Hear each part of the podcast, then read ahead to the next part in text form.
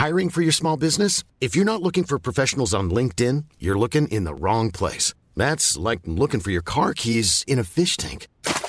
LinkedIn helps you hire professionals you can't find anywhere else, even those who aren't actively searching for a new job but might be open to the perfect role. In a given month, over 70% of LinkedIn users don't even visit other leading job sites. So start looking in the right place. With LinkedIn, you can hire professionals like a professional. Post your free job on linkedin.com slash people today. En Bienesta, somos un grupo de especialistas enfocados en la prevención.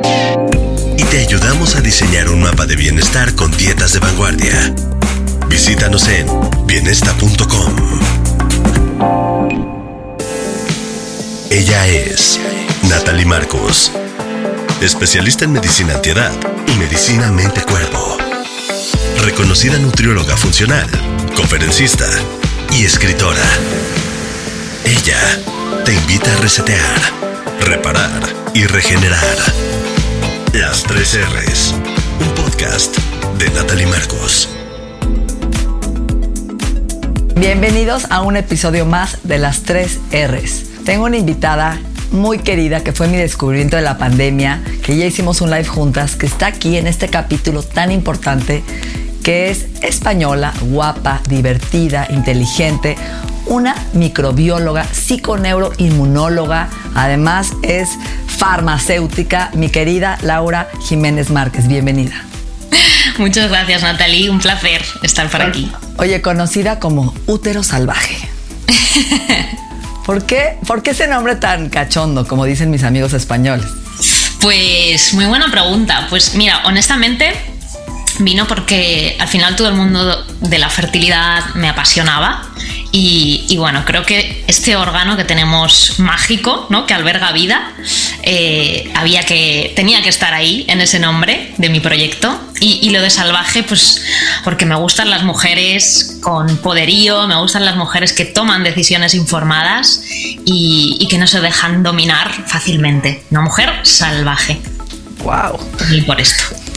Ayer vi un video muy interesante en tu, en tu Instagram donde hablas sobre es la fertilidad. Y me encantó porque yo sí pasé por un momento de mi vida donde creí que, fui, que era infértil, ¿no?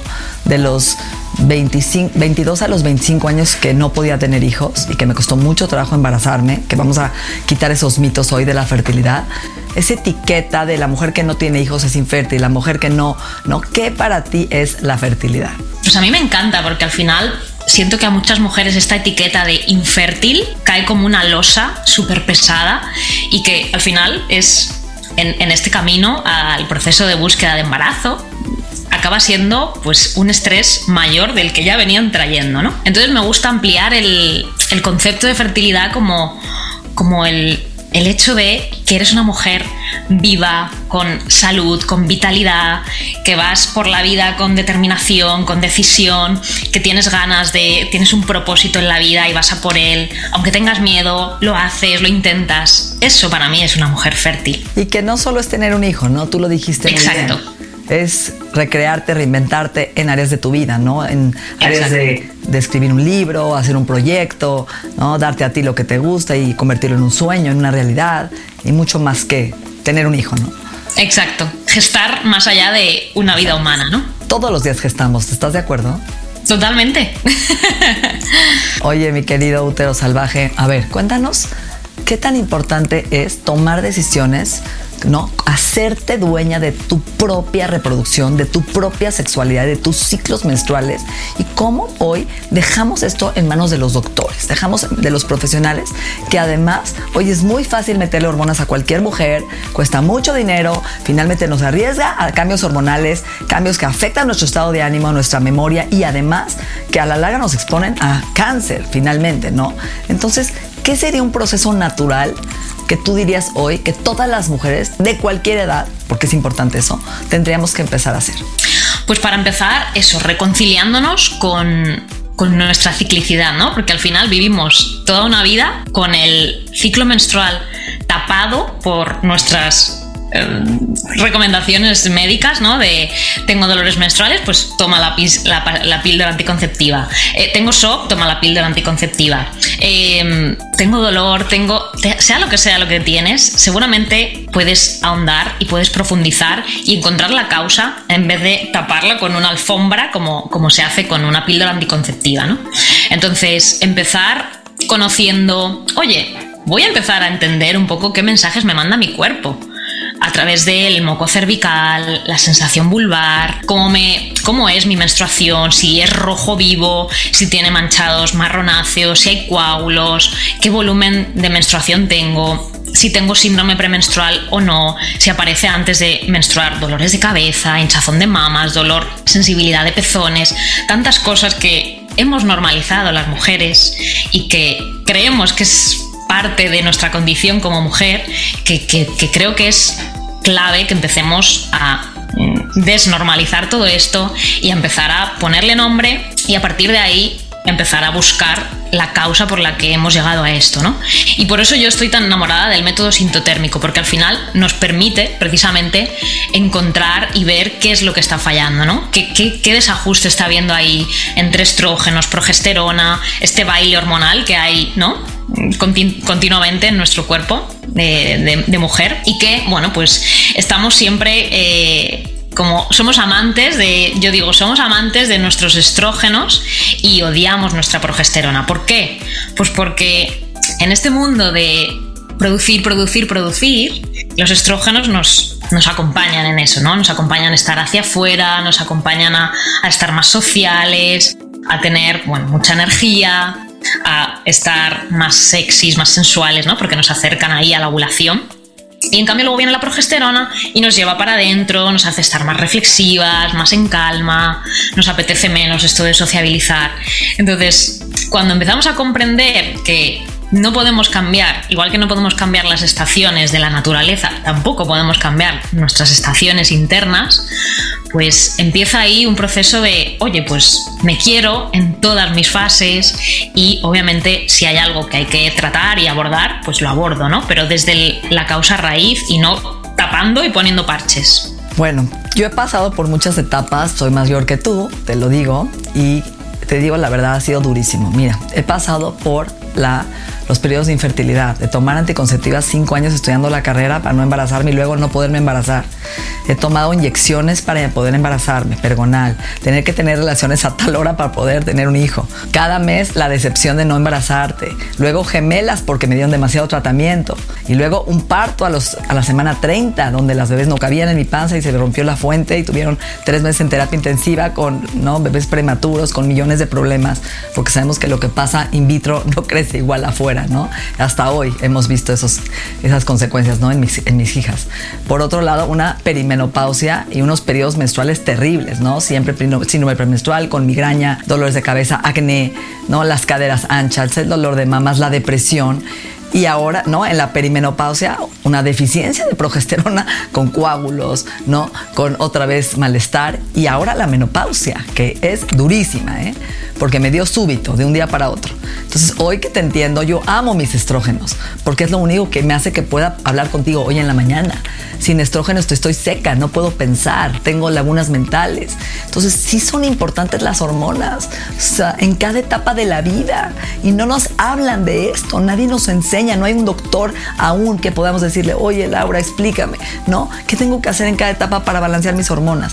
¿Cuáles serían los síntomas hoy que tú dirías que nos está hablando el cuerpo de infertilidad? Que tendríamos que así como pon atención, ¿no? Bueno, a mí mm, me gusta en ese sentido decir, hay que verlo todo en su conjunto, ¿no? Entonces, cositas que nos, que nos pueden estar dando pistas de que hay un, por lo menos un desajuste hormonal que requieren ser atendidos. Por un lado, tener ciclos muy largos, ciclos de 40 días, 50 días, así de mujeres me encuentro con este tipo de ciclos tan largos. O al contrario, ciclos muy, muy cortitos que, bueno, nos pueden estar también dando a entender que quizás tenemos ahí un déficit de los niveles de progesterona y sin progesterona no hay posibilidad de gestar una vida. De hecho, lo, dice la propia palabra de la hormona progestación.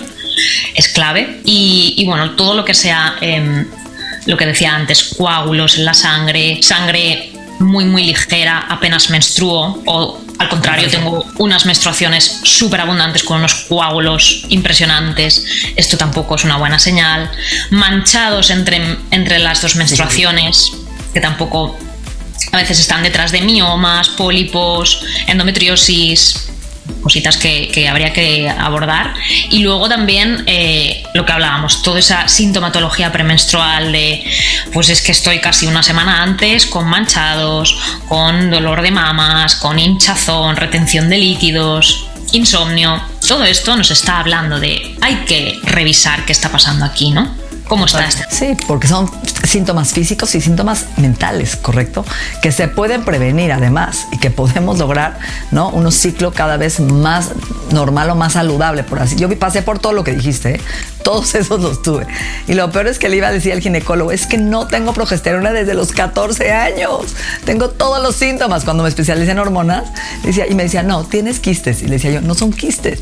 Y ahí fue cuando empecé a entender el mundo tan interesante de las hormonas. Gente, no? El apetito sexual, el líbido, ¿qué tiene que ver la relación? ¿no? Me gustaría que hablemos de dos temas hoy, de la microbiota y toda la parte de fertilidad, que es un tema apasionante que lo platicas increíble, que me vuelve loca, y la parte un poco del apetito sexual, que la mujer también pasa estos ciclos y que cree que es normal no tener apetito, o a lo mejor tiene un solo día al mes, es normal, ¿cómo debería ser este, este baile Totalmente, mira, de hecho, muchas de las, una de las preguntas que yo hago cuando trabajo con las mujeres es ¿cómo está tu apetito sexual? Y casi todas me dicen, se ha ido de vacaciones. Bajo cero, yo Se ha ido de vacaciones. Digo, esto no puede ser. También hemos normalizado que la mujer, pues bueno, es el hombre el que tiene el apetito sexual y que la mujer parece ser que no tenemos que tener apetito sexual. Pues esto es otro mito y desde luego que tiene que ser desterrado. La mujer tiene todo el derecho a disfrutar, a tener apetito sexual y desde luego también pasamos las mujeres por un una ciclicidad en el apetito sexual, porque al final nuestras hormonas están detrás de esto, ¿no? Cómo están nuestros niveles de testosterona, que aunque obviamente estén en mayor concentración en los hombres, las mujeres también tenemos testosterona y tiene que estar en buenos niveles, ¿no?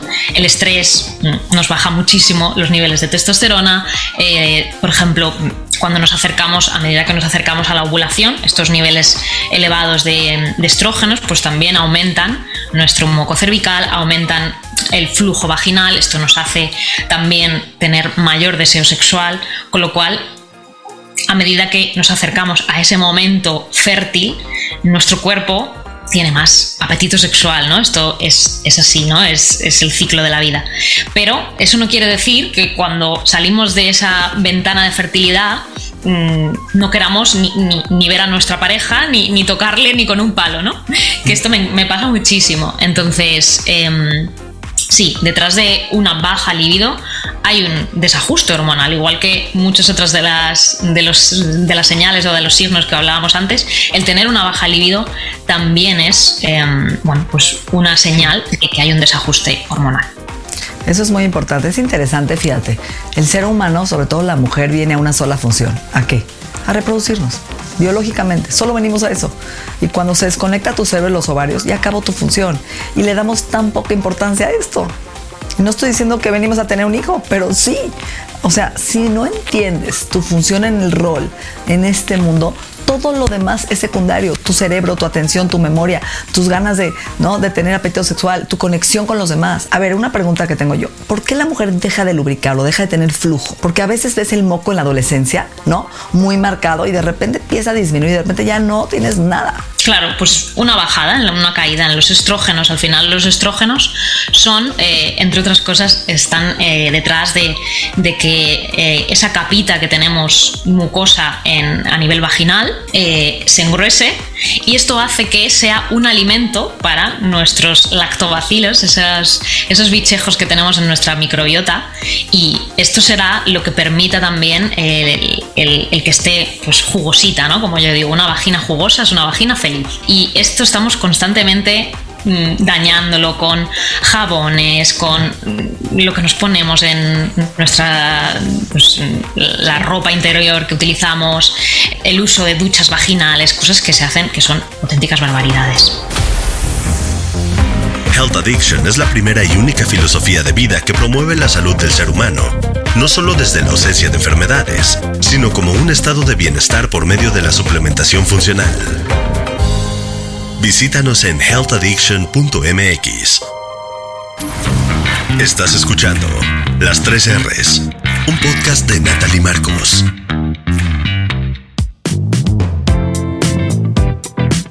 Entonces realmente, pero es natural, es un proceso paulatino donde la mujer a partir de qué edad empieza a disminuir este flujo tú dirías? ¿De los 30 a 35? Sí, a partir de... Mm, esto depende mucho, varía mucho entre mujeres, pero también depende del estilo de vida que hayas llevado, de cómo te hayas cuidado, pero sí, a partir de los 35 años o, por ejemplo, cuando estamos em, dando el pecho, yo ahora que, por ejemplo, estoy en lactancia de mi bebé, lo noto mucho, ¿no? Los niveles de prolactina altos, pues bajan, ¿no? Las, las, eh, baja la libido, baja eh, la sequedad, mm, viene a ti. Em, esto es una cuestión más fisiológica, ¿no? Por estos niveles de prolactina elevados. Pero sí, a partir de en torno a los 35 años hay un, empieza a haber como un, declive, ¿no? Ahora, platícame qué hacer. A ver, ¿Qué pasa con la lubricación, la microbiota? Porque hay una relación que siempre hablas tú de estas bacterias maravillosas que siempre nos enfocamos en la microbiota intestinal y no en la microbiota vaginal.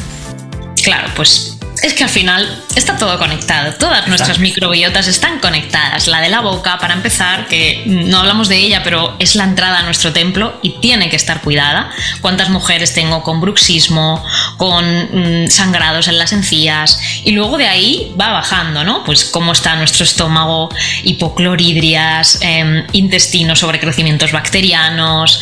Eh, tantos desajustes a nivel de microbiota que eso también impacta en nuestra microbiota vaginal y vulvar, porque al final desde el intestino las bacterias corretean hasta nuestra vagina, con lo cual, como decimos, todo está conectado en nuestro cuerpo, no tiene sentido separarlo. Entonces, ¿qué importancia tiene la microbiota vaginal? Pues toda. Si estamos en búsqueda para empezar un embarazo, tener una buena microbiota y una microbiota en equilibrio es clave porque eso impactará en la microbiota del endometrio, que es donde se produce la implantación, con lo cual es clave que tengamos pues eso, una microbiota sanita con muchos lactobacilos, que son los principales protagonistas que nos defienden y que además pues, favorecen ese, como decía antes, eh, esa lubricación. Aquí súper importante que, atendamos también a estos síntomas. Oye, tengo picores, me, me escuece, me noto mm, la vulva inflamada o tengo un flujo con un olor raro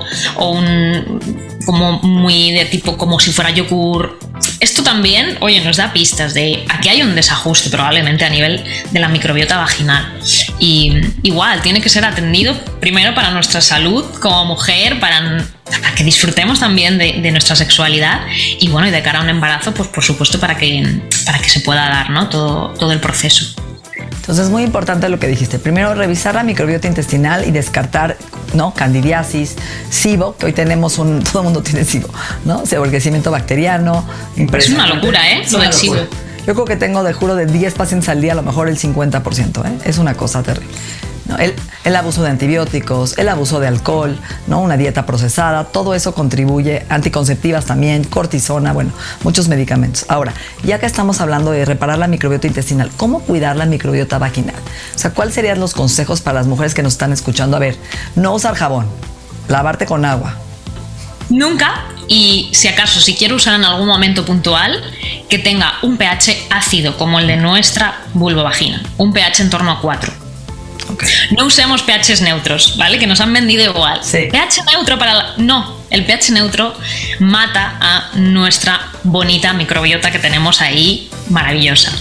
Eh, utilizar eh, braguitas o tangas, lo que cada una use, pero intentemos que sea de algodón y a ser posible de algodón orgánico, porque el algodón es una planta con muchísimos pesticidas, muchísimos. Entonces, todo lo que nuestra microbiota vaginal toca se absorbe con muchísima facilidad a, la sangre. Entonces, es importante lo que nos ponemos. ¿Qué productos uso de higiene menstrual? ¿Qué usamos? ¿Unos tampones de supermercado o intento utilizar unas bragas menstruales, una copa menstrual, unas compresas de tela que son amables con esta microbiota que tenemos, no les hace daño? Em, ¿Qué utilizo, por ejemplo, de cara pues a esa sequedad que pueda tener en un momento dado, pues utilizar un aceitito de almendra orgánico para lubricar también esa zona, tratar de secarme cuando me lave a toquecitos y no arrastrar, que esto es otra cosa que, que también le hacemos mucha pupa. Y también cuidar mucho eso que hablabas tú, ¿no? Pues no abusar de los antibióticos, tratar de entender qué es lo que está pasando cuando tengo esos desajustes y no meterme un antifúngico o un antibiótico a la primera de cambio cuando no sé ni lo que es, ¿no? Que esto también lo he visto yo mucho, que yo he trabajado en farmacia y la de veces que me han podido venir, es que tengo hongos, digo, pero ¿cómo lo sabes? No, porque creo que tengo hongos. A lo mejor no, a lo mejor es una vaginosis, a lo mejor es una infección de tipo cistitis, no lo sabes. Entonces... Mm. Entonces dijiste del aceite, explícanos un poquito. ¿Un aceite lubricante que sea de almendra orgánico? ¿Ese es el que recomiendan? Un aceite de, sí, un aceite de almendrita, un aceite de coco, incluso mujeres que están con esa sensación de candidiasis, en un momento dado el aceite de coco por ese ácido láurico que contiene también tiene poder antifúngico y podríamos incluso utilizar em, algún aceitito esencial, por ejemplo de orégano, del árbol del té, para hacer un poquito más poderoso. ¿O el de castor? No, no lo También, sí. Porque yo hago mucho compresas de castor para desintoxicar el hígado y ya cambia. Genial. Pues también, muy buena idea. Y eso, para lubricar, estás en las relaciones sexuales, aceite de coco orgánico. Perfecto. Tal cual. Tal cual. Sí. no, es interesante porque también la lubricación es un tema, ¿no? Que, ¿no? que mucho es mental, siento yo, que a veces ¿no? ya tenemos una, una predisposición de no lubrico, ya ni modo, es el hombre, ¿no? Y no me hace lubricar, ¿no? Y le ponemos mucho la responsabilidad al hombre de nuestra propia sexualidad y nuestra lubricación, ¿no?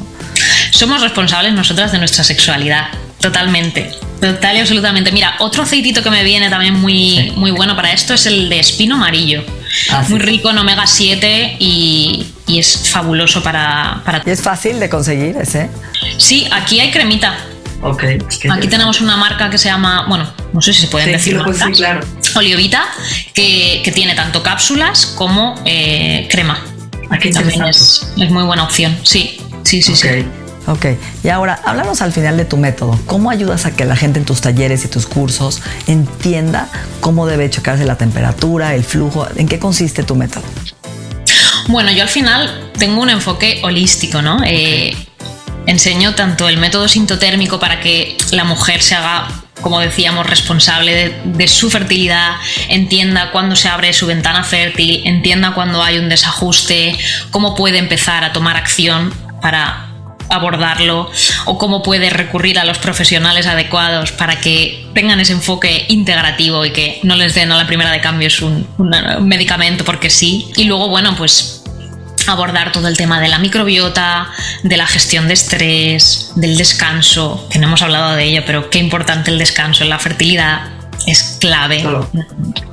Eh, lo es en todo, ¿no? Pero es que la fertilidad es clave. El movimiento, que pasamos tantas horas sentados, que nos dé la luz del sol. Bueno, pues tenemos eso, pues es un caminito para irse conociendo a una misma, para empezar a tomar el control de su salud cada una y, bueno, y a tomar medidas, ¿no? Y es un camino muy bonito, gestión de estrés, que vivimos en este mundo loco de ir siempre rápido, apuradas, y esto nos pone en un estado de alerta que obviamente no activa la vía de la reproducción. Esto es así, ¿no? Obviamente si tú estuvieras delante de un león, pues no sería el momento para empezar a reproducirte. Con lo cual, esto a mí me gusta mucho ponerlo como metáfora de si vives constantemente estresada, va a ser imposible que venga una vida a ti porque eh, tienes como esa alarma, esa alerta de hay peligro, no es momento de gestar una vida, sino de sobrevivir tú. Pero justamente es lo que vives cuando te estás queriendo embarazar, ¿no? Es cuando peor estás, porque como no te embarazas y te estresas y te angustias y quieres hoy para que tu mente no piense que ya eres infértil y que no vas a poder, ¿no? Porque si alguien te diría, oye, Natalie, mira, en cinco meses te vas a embarazar, relájate, ¿no? Y te dan una garantía, ya, sería maravilloso. Sueltas y disfrutas el proceso, pero el problema es que justamente está en contra de la reproducción. Entonces de ahí tendríamos que cambiar ese mindset de, a ver, me voy a tomar un año, voy a conectarme, voy a escuchar a mi pareja, ¿no? Y que plantearlo hasta desde otro nivel, ¿estás de acuerdo? Exacto. No, no, es que no es que solo esté de acuerdo, es que es lo que es que es la única vía. O sea, yo esto es algo que trabajo también mucho con mis chicas, el, el cambio del mindset, lo que decías tú, ¿no? A nivel emocional, disfrutar del camino, porque al final nos tiramos a lo mejor un año, dos años, hasta que pueda venir eh, ese embarazo y nos lo hemos pasado sufriendo un tormento y un horror cuando podríamos haber estado pues teniendo relaciones sexuales de calidad, disfrutando de conocernos, de entendernos, de cuidarnos. Y puede ser un camino súper revelador y súper bonito, pero normalmente se vive desde otro lado, ¿no? No es una obligación a cambiar eso. Por último, última pregunta, los óvulos de probióticos, ¿qué piensas de ellos? Los óvulos de probióticos aquí en España, justamente ahora mismo, hace nada, se han empezado a prohibir. Ya no tenemos. Sí, ya no tenemos. Pero yo estoy hablando con varias casas que, bueno, pues probióticos vaginales que van enfocados, o sea, perdón, orales que van enfocados a la microbiota de la vagina. Existe la posibilidad de, poder utilizarlos vía vaginal, aunque ponga que es vía oral. Em, bueno, pueden ser una opción eh, según qué casos, eh, nos pueden ayudar, claro que sí. En caso, por ejemplo, de una vaginosis bacteriana, que es un desajuste de la microbiota vaginal, puede ser interesante. En el apoyo, por ejemplo, de un abordaje de una candidiasis. En fin, que sí, puede ser una, una opción interesante, incluso en casos de sequedad, según qué tipo podamos encontrar. Sí, sí, puede ser una opción muy interesante. Bueno, mi querida útero salvaje, me gustaría cerrar con una frase tuya, un consejo, algo que te ha servido a ti en tu vida. Pues mm, me encantaría que todo esto que, hemos dicho, que, llegue, que por favor que tomen las riendas de su salud, porque al final eso les va a permitir vivir con el control de su vida, que tomen ellas el volante y que no se dejen mm, guiar por la primera opinión que les da pues, un especialista que les manda a tomar medicación, anticonceptivas, que por favor que tomen eh, las riendas de su vida, que eso les da el poder. Y el poder es información e información es poder, así que Muchísimas gracias. Ya sabes que estás invitada aquí a México, que venga a darnos un taller. Feliz de recibirte. Un gusto platicar contigo, querida. Un gusto. Igualmente, Natalie. Un abrazo. Chao nuestra mente y nuestro cuerpo se han transformado. El proceso continúa en la siguiente entrega de las 3 R's. Agradecemos la confianza de Health Addiction, el Instituto en Salud Funcional Mente Cuerpo y Bienestar. Las 3 R's, un podcast de Natalie Marcos.